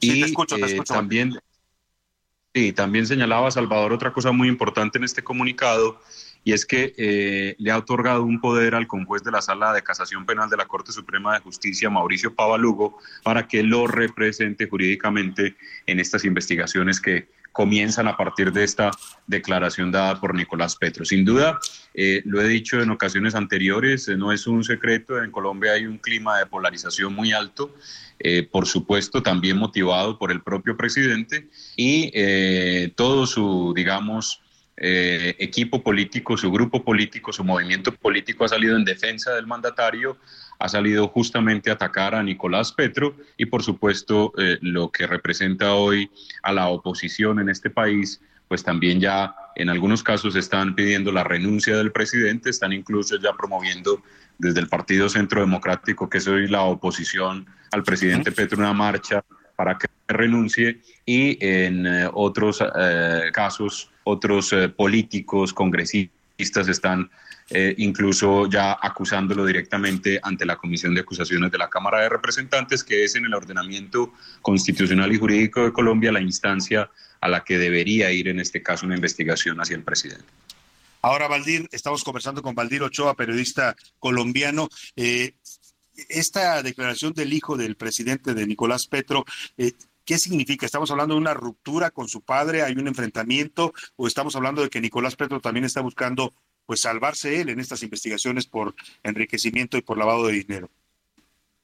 Pues eh, yo interpretaría, Salvador, que tiene de las dos cosas. Lo primero es desde el principio el presidente cuando se conoció este escándalo, porque esto fue hace ya varios meses cuando Dave Vázquez, la expareja de Nicolás Petro, en una entrevista muy, muy, muy eh, explosiva y mediática en la revista Semana, eh, habló de estas relaciones con eh, ex narcotraficantes y personas hoy todavía de muy dudosa categoría, pues desde ese momento el presidente en muchas de sus intervenciones pues mostró cierto desdén hacia su hijo, de hecho, no dijo en alguna entrevista también muy mediática que él, definitivamente no lo había criado. Dijo, yo no crecí con él, yo no lo cría a él. Eh, y desde ese momento uno ya puede, digamos, eh, intuir que ahí tiene que haber una, una ruptura. Y por supuesto ya con la declaración después de la detención el pasado sábado también a través de Twitter del presidente Petro, en la que de una manera muy, muy velada, si se quiere, pues eh, está admitiendo que su hijo cometió un delito, pues creo que en este caso ya al parecer mm, Nicolás Petro lo que está viendo es una desatención total y sobre todo una desconexión total del presidente de su padre y pues también está justamente buscando beneficios con la fiscalía y ya pues toma esta decisión. Eh, eh, es, muy, es muy diciente, digamos, eh, el, el, día martes cuando señalaba justamente que eh, por, por, por, su hijo, que es el hijo que viene en camino, tomaba la decisión de eh, acogerse pues a los beneficios de la fiscalía y ya anunciar esta noticia, pues que ayer fue una noticia eh, pues, muy, muy importante y, y, y pues reitero, Salvador, que ha causado un terremoto político en Colombia hoy. Sin duda, vamos a estar pendientes de los efectos de este terremoto político, como lo llamas, Valdir Ochoa, y seguramente pues tendrá consecuencias fuertes para el, el, gobierno de Gustavo Petro. Estaremos atentos y te agradecemos como siempre la colaboración en este espacio. Un abrazo y un saludo hasta Colombia, Valdir. Salvador, buenas tardes a toda la audiencia del Heraldo Radio de México.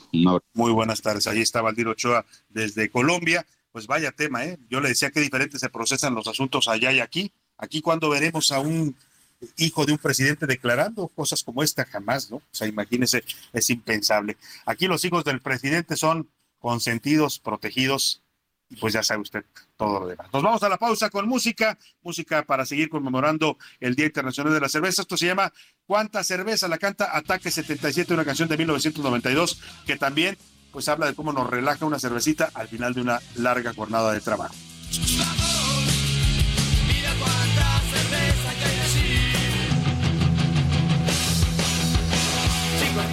Ya que no nacimos para estudiar, siempre trabajar.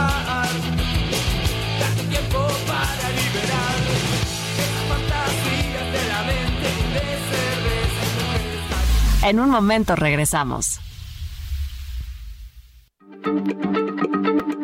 Heraldo Radio, la H se lee, se comparte, se ve y ahora también se escucha.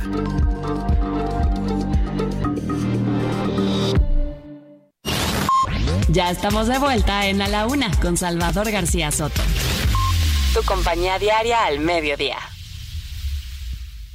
¿Quieres visitar el estado que lo tiene todo? Ven y vive Aguascalientes. Aquí encontrarás un estado seguro, con economía sólida, seguros médicos de calidad y una educación de primer nivel para ti y tu familia. Disfruta de sus increíbles paisajes, adéntrate en sus tradiciones y déjate sorprender por su exquisita gastronomía. Además, contamos con instalaciones de talla internacional para tus eventos y convenciones. Ven y descubre lo que el gigante de México tiene para ti. El consumo excesivo de cerveza produce deshidratación, pues inhibe la hormona antidiurética ocasionando que se expulsen más líquidos de los ingeridos. Esto debido al efecto diurético que posee el alcohol. Por ese motivo es común sentir mucha sed después de consumir mucha cerveza. Disculpa, ¿cómo llego a Monterrey? Hasta mero arriba a la derecha, compadrito.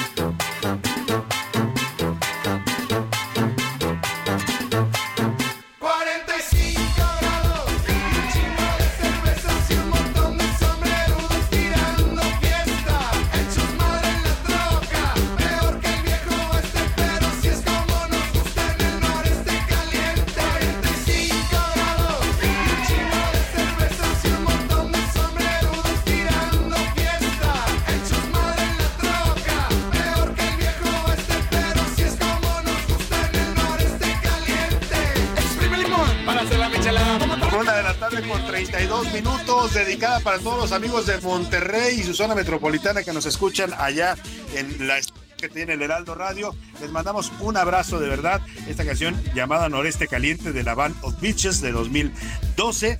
Bueno, a principios de la década pasada esta canción causó sensación en el público mexicano y habla de esta región de México, el noreste, también está incluido el noroeste, más hacia el lado ya de Sonora y, y pues ya la parte hacia Baja California, que son también muy calientes, así es que yo le decía que allá la cerveza no es un vicio, bueno, para algunos sí, pero también es una necesidad de estarse refrescando ante las altas temperaturas. De eso habla esta canción que le dedicamos a todos los amigos regios que hace rato nos decían que efectivamente está haciendo mucho calor por allá y pues sí, es necesario refrescarse del calor y la cervecita ayuda bastante. Seguimos en el Día Internacional de la Cerveza y seguimos con más información para usted en esta segunda hora de A la Una.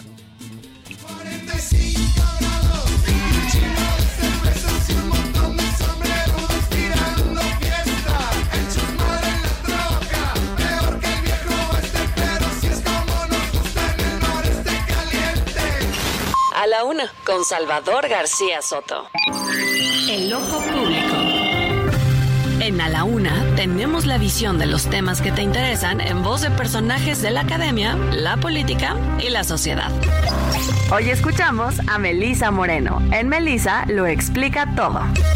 El ojo público.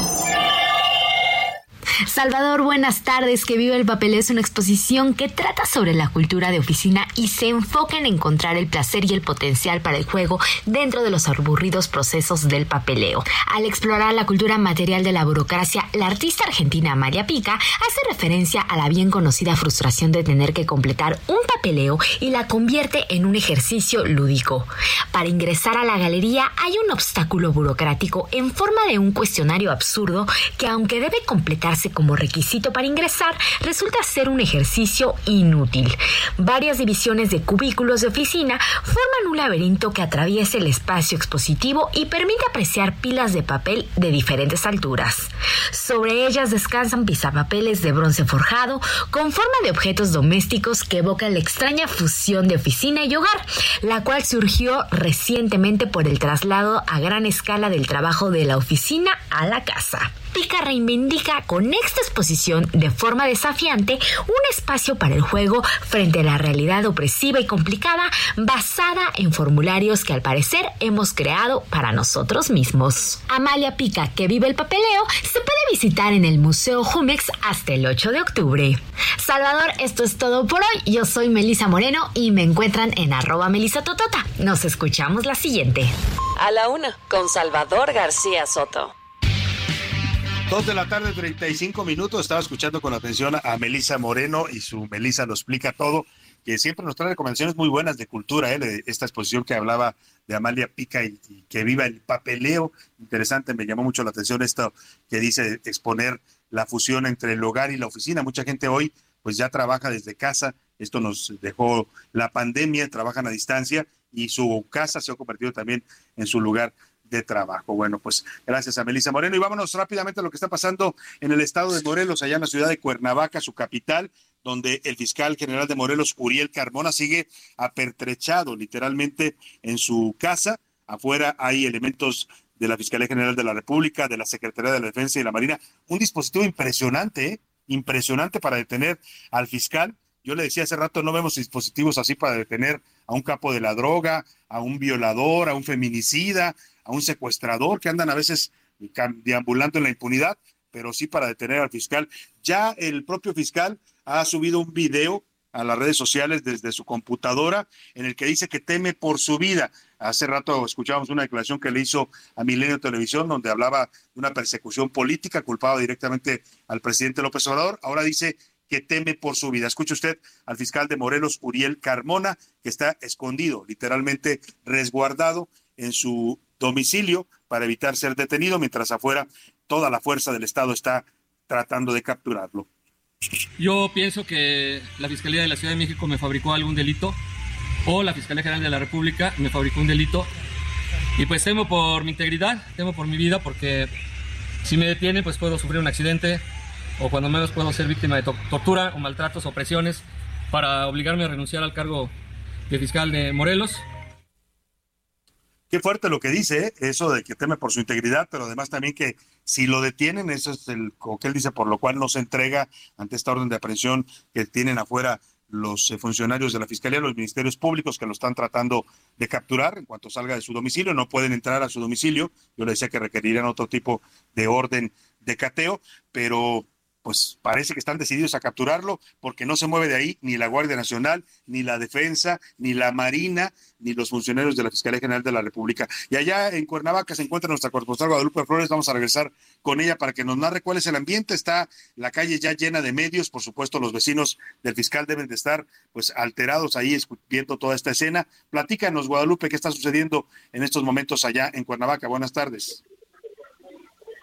Hola Salvador, aquí se la fiscal de Morelos, Uriel Carmona, se encuentra rodeada por elementos de la Secretaría de la Marina, de la Guardia Nacional, de la Comisión Estatal de Seguridad, como tú bien lo refieres, ha montado un despliegue impresionante, una operación impresionante fuerzas eh, castrenses para detenerlo. Ya incluso, pues, bien lo refieres, este video que presenta en sus redes sociales el fiscal, donde señala pues que se le ha aplicado un delito. Eh, esto ha generado también desde las eh, este operativo todavía se mantiene. Hay varias acusaciones en contra de Uriel Carmona Gándara por presuntamente eh, pues modificar el peritaje del feminicidio de esta joven Ana Fernanda, cuyo cuerpo fue encontrado en el pasado mes de noviembre a un costado de la autopista La Pera Cautla y eh, pues eh, prácticamente a 300 metros de la casa del fiscal es un verdadero cerco policiaco. Eh, se han generado un caos, este eh, operativo, un caos vehicular en Cuernavaca, sobre todo en el centro, porque la colonia Matitlán, donde vive el fiscal de Morelos, está a unos metros del centro de Cuernavaca. Eh, este operativo es realmente sí eh, impresionante. Incluso podríamos decirlo que en la eh, prensa periodística, eh, cuando fue detenido Arturo Beltrán Leiva en el 2010, pues no se había visto un operativo de tal magnitud, eh, de tantos elementos policiales y tantas calles eh, de la colonia Matitlán eh, precisamente cercadas por estos elementos de la eh, Guardia eh, Nacional, de la Secretaría de Marina y por supuesto de la eh, Comisión Estatal de Seguridad, eh, pues eh, como escuchamos en el video que ha presentado en sus redes sociales el fiscal, pues valora incluso ya eh, pues entregarse, Salvador. Pues vamos a ver qué sucede y en qué termina todo esto, Guadalupe, pero por lo pronto es claro que aquí hay una intención política muy fuerte. No, no mandan a la Guardia Nacional, no mandan a la Defensa, a la Marina, a un operativo de esta magnitud, si claramente no trae pues el respaldo de lo que dice el propio fiscal, el respaldo del presidente López Obrador para buscar esta detención. Estaremos atentos a lo que sucede allá en Cuernavaca con el fiscal Uriel Carmona Guadalupe y estamos en contacto. Muy buenas tardes, Salvador. Muy buenas tardes. Muchas gracias. Pues vaya, vaya, vaya situación, ¿eh? Delicado lo que está pasando allá en Morelos. Le estaremos reportando lo que suceda.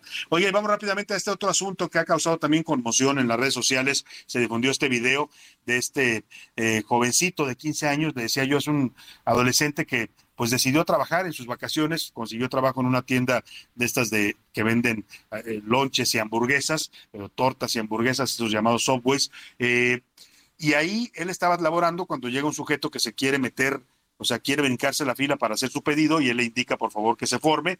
Eso fue suficiente para que este sujeto eh, llamado eh, Fernando el tiburón Medina, así lo apodan, dicen que es experto en artes marciales, pues no debe ser tan experto, ¿eh? porque las artes marciales, quienes las manejan y quienes aprenden esto desde el principio se les enseña que no son para ejercer violencia contra nadie. Las artes marciales son para prepararse, para a saber técnicas de, de autodefensa, pero no son para andar golpeando gente en la calle.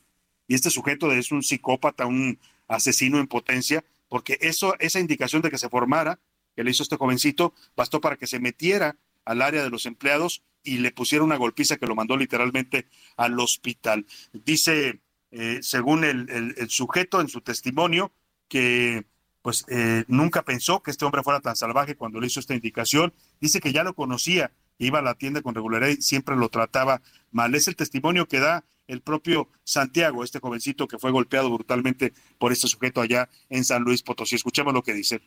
Yo ya lo conocía, yo ya lo había tratado antes y siempre me ha tratado mal. La primera vez que yo lo conocí me, me pidió que le bajara la música de una forma agresiva, grosera, insultándome, a lo cual yo accedo para evitar peleas justamente. Lo, lo primero que yo veo es este al, al cliente entrar de una forma prepotente y siquiera quiere que yo la atienda me niega el saludo, a lo que manda a su, a su acompañante a que levante el pedido. No pensé que fuera a recibir esto, Na- no pasó por mi mente que este tipo fuera a ser tan, tan, tan, tan salvaje, tan feroz. No podía abrir, los ojos por lo mismo en los golpes, los tenía, los ojos los tenía muy, muy, muy hinchados por lo mismo. Pues ahí está lo que narra Santiago, cómo se originó esta golpiza que le propina este sujeto, que está siendo buscado. Ya se giró ayer una ficha roja de Interpol para localizarlo, porque no se le encuentra. Él tiene un negocio de autopartes donde se le ha buscado y está ausente. Vamos con Pepe Lema, nuestro corresponsal allá en San Luis Potosí, para que nos cuente de la búsqueda de este agresor, este hombre violento, que de verdad sí debe ser detenido, porque pues es una amenaza en potencia para cualquiera que se le cruce en el camino. Pepe, te saludo allá en San Luis Potosí. Buenas tardes. Tras confirmar que sí hay una petición a la Interpol para que emita una ficha roja en contra de Fernando N., el fiscal general de San Luis Potosí, José Luis Ruiz Contreras, mencionó que ya se tiene ubicado al golpeador del adolescente Santiago de 15 años en un subway de la capital potosina y que en pocas horas le será ejecutada la orden de aprehensión, además de que desestimó que pueda salir del país ya que no cuenta con pasaporte. El fiscal potosino explicó que la petición de la ficha roca a la, a la Interpol no quiere decir que esa corporación internacional lo esté buscando, sino que es una alerta enviada a todos los países del mundo con los cuales México tiene relación para que reporten si Fernando N entra o sale de sus fronteras. Ruiz Contreras dijo que se está buscando al golpeador del subway en todos los estados de la República, pero principalmente en San Luis Potosí para dar con su paradero, y consideró que es cuestión de horas en que será aprendido. El fiscal potosino explicó que una vez que sea cumplimentada la orden de aprehensión, Fernando N. pudiera enfrentar cargos por lesiones y homicidio en grado de tentativa, y aunque el juez de control que lo requiere no le aplique la prisión preventiva oficiosa, ellos harán la petición para que se le aplique la prisión preventiva justificada. Informó desde San Luis Potosí, Pepe Alemán. Muchas gracias, Pepe Alemán. Yo creo que está más que justificada la prisión preventiva. ¿eh? Yo insisto, alguien que golpea así a un menor de edad por algo que no lo ameritaba, no hubo ninguna discusión, él no le faltó al respeto, simplemente le pidió que hiciera la fila, pues eso, eso no, no, no justifica una agresión de este tamaño. Y sí, yo creo que este sujeto debe ser detenido y procesado porque, insisto, es una amenaza en potencia para cualquiera que se le atraviese. Imagínese usted, se lo topa en la calle y sin querer lo, lo, lo, lo, toca porque a veces se golpea a la gente caminando. Pues imagínese usted a lo que se expone la gente que se cruza en el camino de este hombre violento allá en San Luis Potosí. Vamos a estar pendientes del tema por lo pronto. Le hemos estado diciendo a lo largo del programa y hemos estado homenajeando musicalmente a la cerveza porque hoy se conmemora el Día Internacional de esta bebida que es tan popular en México.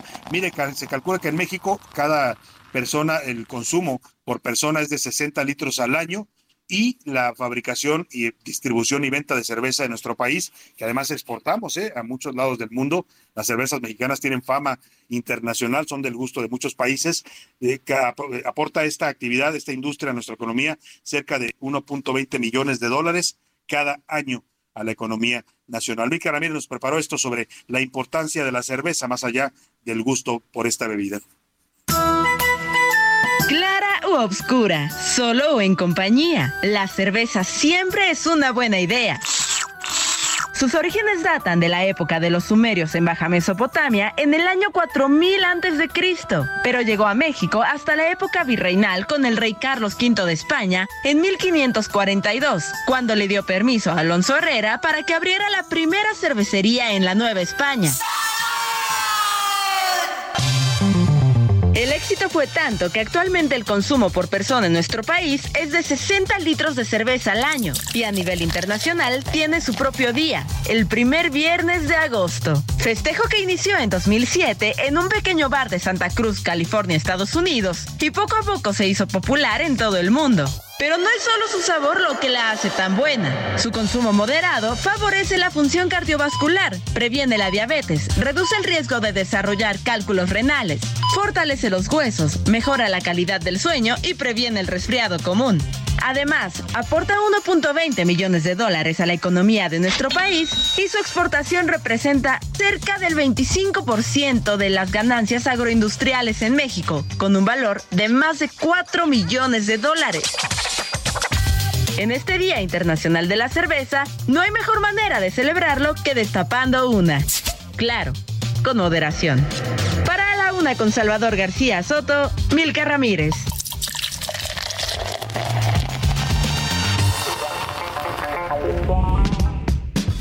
Los deportes en A la Una con Oscar Mota. Mi querido Salvador García Soto, amigas y amigos de la UNA. Hoy un gran día para ganar viernesito sabroso y mucho mejor para los de la MLS porque, a ver, ayer como bien comentabas, querido Salvador, decías que pues ya está el X Cup de repente ya nos está generando pues más entripados, ¿no? Que otra cosa. A ver, ayer eliminaron al Cruz Azul. Eliminaron a los Pumas, que bueno, fueron eliminados por Querétaro, entonces pues ahí por lo menos queda un mexicano más. Eliminaron al Atlas. Hoy juega la Armada Poderosa, como le llaman, el América, el Monterrey, los Tigres, el Toluca y el León. Vamos a ver obviamente cómo se da esta situación, así lo revisa Ricardo el Tuca Ferretti, técnico de Cruz Azul. Escuchemos. Cosas que ustedes piensan que los americanos, los canadienses todavía juegan con coco o qué, o sea, espérame, o sea, es un fútbol que ha evolucionado muchísimo. Pues me queda claro, me queda Tuca, que ya no patean cocos allá, aunque tu futbolista Uriel Antuna ayer se aventó un penal donde efectivamente parece que estaba pateando la mochila en el recreo, ¿eh? Así que, en fin, ahí está el tema obviamente con el XCOM. Seguiremos revisando, la tengo que pasar a la NFL, querido Salvador, donde inició, reitero, ya la pretemporada con el juego de Salón de la Fama. Los Browns ganaron 21 a 16 a los Jets y la próxima semana ya entrará en forma todos los equipos ya con toda la actividad con estos partidos de la pretemporada. Finalmente, Aida Román, Alejandra Valencia y Ángela Ruiz ganaron medalla de bronce por equipos en el Mundial de Tiro con Arco de Berlín 2023 y aseguraron pase para París 2024. Venga, estas mexicanas exitosísimas, por supuesto, en tiro con arco. Regreso contigo, querido Salvador. Excelente fin de semana y que sea un gran día para ganar. De pelos. Historias descabelladas con Mauricio Rugerio. Rugerio, qué gusto tenerte por acá en la cabina. Bienvenido. Salvador, es viernes. Muy buenas Es tardes. viernes. Qué gusto Es estar aquí contigo. Y el cuerpo lo sabe, como dicen por ahí, Mauricio. Oye, Mauricio, estamos homenajeando hoy al Día Internacional de la Cerveza. ¿Te gusta la cerveza? Sí, por supuesto. Una, una bebida que en tiempos de calor vaya que refresca, ¿no? ¿Clara, oscura o de Clara, Salvador. Clara, y por ahí en algunos lugares en Barcelona las famosas cañitas. Ah, las cañas que son deliciosas en toda España, ¿eh? ¿Estás de Allá acuerdo? le llaman caña eso al, al vaso de cerveza vaso bien fría que te sirven del barril y la verdad es delicioso. Ya. Oye, Mauricio, pero Sí. nosotros tenemos que hablar de pelos, así se llama tu sección, y eh, muchas veces decidimos, a veces nos enfadamos como nos vemos cuando nos vemos al espejo y ya me hace falta un cambio y decidimos hacernos un cambio de look, pero hay gente que dice, no hombre, ¿para qué voy a ir a pagar a un especialista? Mejor abro un tutorial en YouTube y yo mismo me hago mis cosas ahí, mis cambios, mis cortes y terminan quedando peor de lo que estaban, Mauricio. Totalmente, Salvador. Fíjate que en nuestra industria sí tuvimos un antes y un después, sobre todo en la pandemia, donde tenías que recurrir a, a- a una guía, a quien te pudiera asesorar, etcétera. Y traigo datos interesantes. Por ejemplo, en Google Trends, lo que más se busca son precisamente los cambios de looks. Y esto dado en, en YouTube, en, en uno de los eh, tutoriales que puedes encontrar, eh, resulta ser que en los Estados Unidos más del 81% de las personas hacen esta búsqueda. Sí. ¿Y qué generan? Generan estos videos que sus siglas son D-I-Y, que significa Do It Yourself, que hazlo tú mismo. Hazlo, hazlo tú mismo, como cuando te invitaban a que construyeras tu casa tú mismo, ¿no? Exactamente. Esto, esto se generó y se enfatizó y se fortaleció eh, con la pandemia y que, ha, que ha creado, bueno, pues una serie de cambios en nuestra industria. Una de ellas, hablando ya de par- en la parte local en México, se sabe que un 30% de las personas que trabajaban en una estética, en un salón de belleza, se dedicaron a dar servicio a domicilio, por ejemplo. Ese es un dato interesante. O sea, ya no va la gente necesariamente a la estética o a la peluquería, ahora el, el esteticista o el estilista o el peluquero va a su casa. Exactamente. Otro Mm, dato importante, según in- infobae.com, nos dice que las coloraciones en, los, en las personas, principalmente los adolescentes, empieza entre los 14 y 18 años de edad. 14 y 18. Sí, ¿qué quiere decir? Que muchas veces les es muy fácil ir a una tienda, a un beauty supply, comprarse los tintes y aplicárselos ellos solos a través de lo que ven en un tutorial o lo que ven en canales de YouTube. Oye, Mauricio, pero cuando hablamos de tintes para el cabello es delicado. Yo me acuerdo de un amigo que un día me dijo que se quería decolorar el pelo, se lo quería hacer como blanco. Y, y se puso él solo el tinte, pero acabó con el pelo azul y se le quemó todo. Sí, Salvador. Eh, mira, perdón que me haya reído. porque lo conoces, Sí, lo exacto, conoces. sí. Pero lo, lo que quería decir, Salvador, es, es eh, amén de- del resultado y del daño que le puede hacer el cabello, también ah, hacer procesos químicos, eh, uno solo tiene un riesgo. Yo les diría a nuestros radioescuchas, si lo hacen, Salvador, que hagan la prueba de la mancha. ¿Qué quiere decir? Que tomen un poco de tinte, lo mezclen con el peróxido y lo pongan atrás del codo. De esta forma, eh, con que pasen 10, 15 minutos, vean que no hay enrojecimiento en la piel y de esta forma sabrán que no eh, son alérgicos a los activos que tienen los tintes. Ah. Que en este sea, caso... hay gente que puede ser alérgica a los peróxidos. Así es, Salvador, y, y- y hay casos eh, documentados donde las personas acaban en el hospital, dado al no el conocimiento del manejo y de los productos que de una manera u otra eh, van directamente a la piel y como uso tópico, aunque sea uso tópico, nos pueden generar cierta toxicidad y cierto daño. Claro.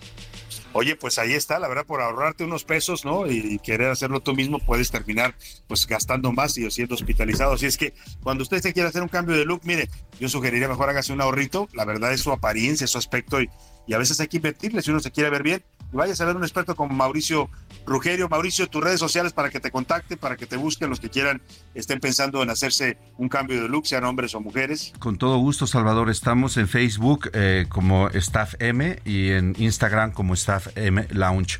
Y bueno, pues eh, la verdad es que aquí la recomendación es que si vayan con expertos, si nos das permiso en una próxima participación, decirte que existe la Cámara de la Industria del Embellecimiento Físico, la CAMIEF, donde también se está certificando los estilistas, porque resulta ser que muchos somos empíricos, Salvador, y Claro, tampoco claro. tenemos el conocimiento amplio y vasto para poder asesorar y crear un diagnóstico de acuerdo al gusto y la necesidad de las personas. Pues ahí está la recomendación de los expertos, en este caso de Mauricio Rugerio, estilista. Te agradezco, querido Mauricio. Te Fuerte mando un abrazo, Salvador. Muchas gracias por la invitación. Vámonos rápidamente a información último momento. Acaban de detener al fiscal de Morelos, Uriel Carmona. Milka Ramírez, cuéntame. Así es, Salvador está informando la Fiscalía General de Justicia de la Ciudad de México que la Policía de Investigación en coordinación con la Marina ya aprendieron al fiscal de Morelos, Uriel Carmona, por su probable participación en delitos cometidos contra la Procuración de la Administración de Justicia. Bueno, eh, lo han detenido, él aparentemente se entrega, Milka salió de su casa supongo y lo detuvieron, vamos a estar pendientes ahora del proceso, él ha dicho que teme por su integridad y que teme incluso ser torturado, así lo dijo en su reciente video que subió a, al- a las redes sociales. Vamos a estar pendientes del tema, por lo pronto nos despedimos de usted, le agradecemos que nos haya acompañado este día y toda la semana, le deseo que pase un excelente fin de semana, relaje, descánsese, aquí lo esperamos todos el lunes a la una, hasta pronto. Por hoy termina A la Una con Salvador García Soto. El espacio que te escucha, acompaña e informa. A la Una con Salvador García Soto.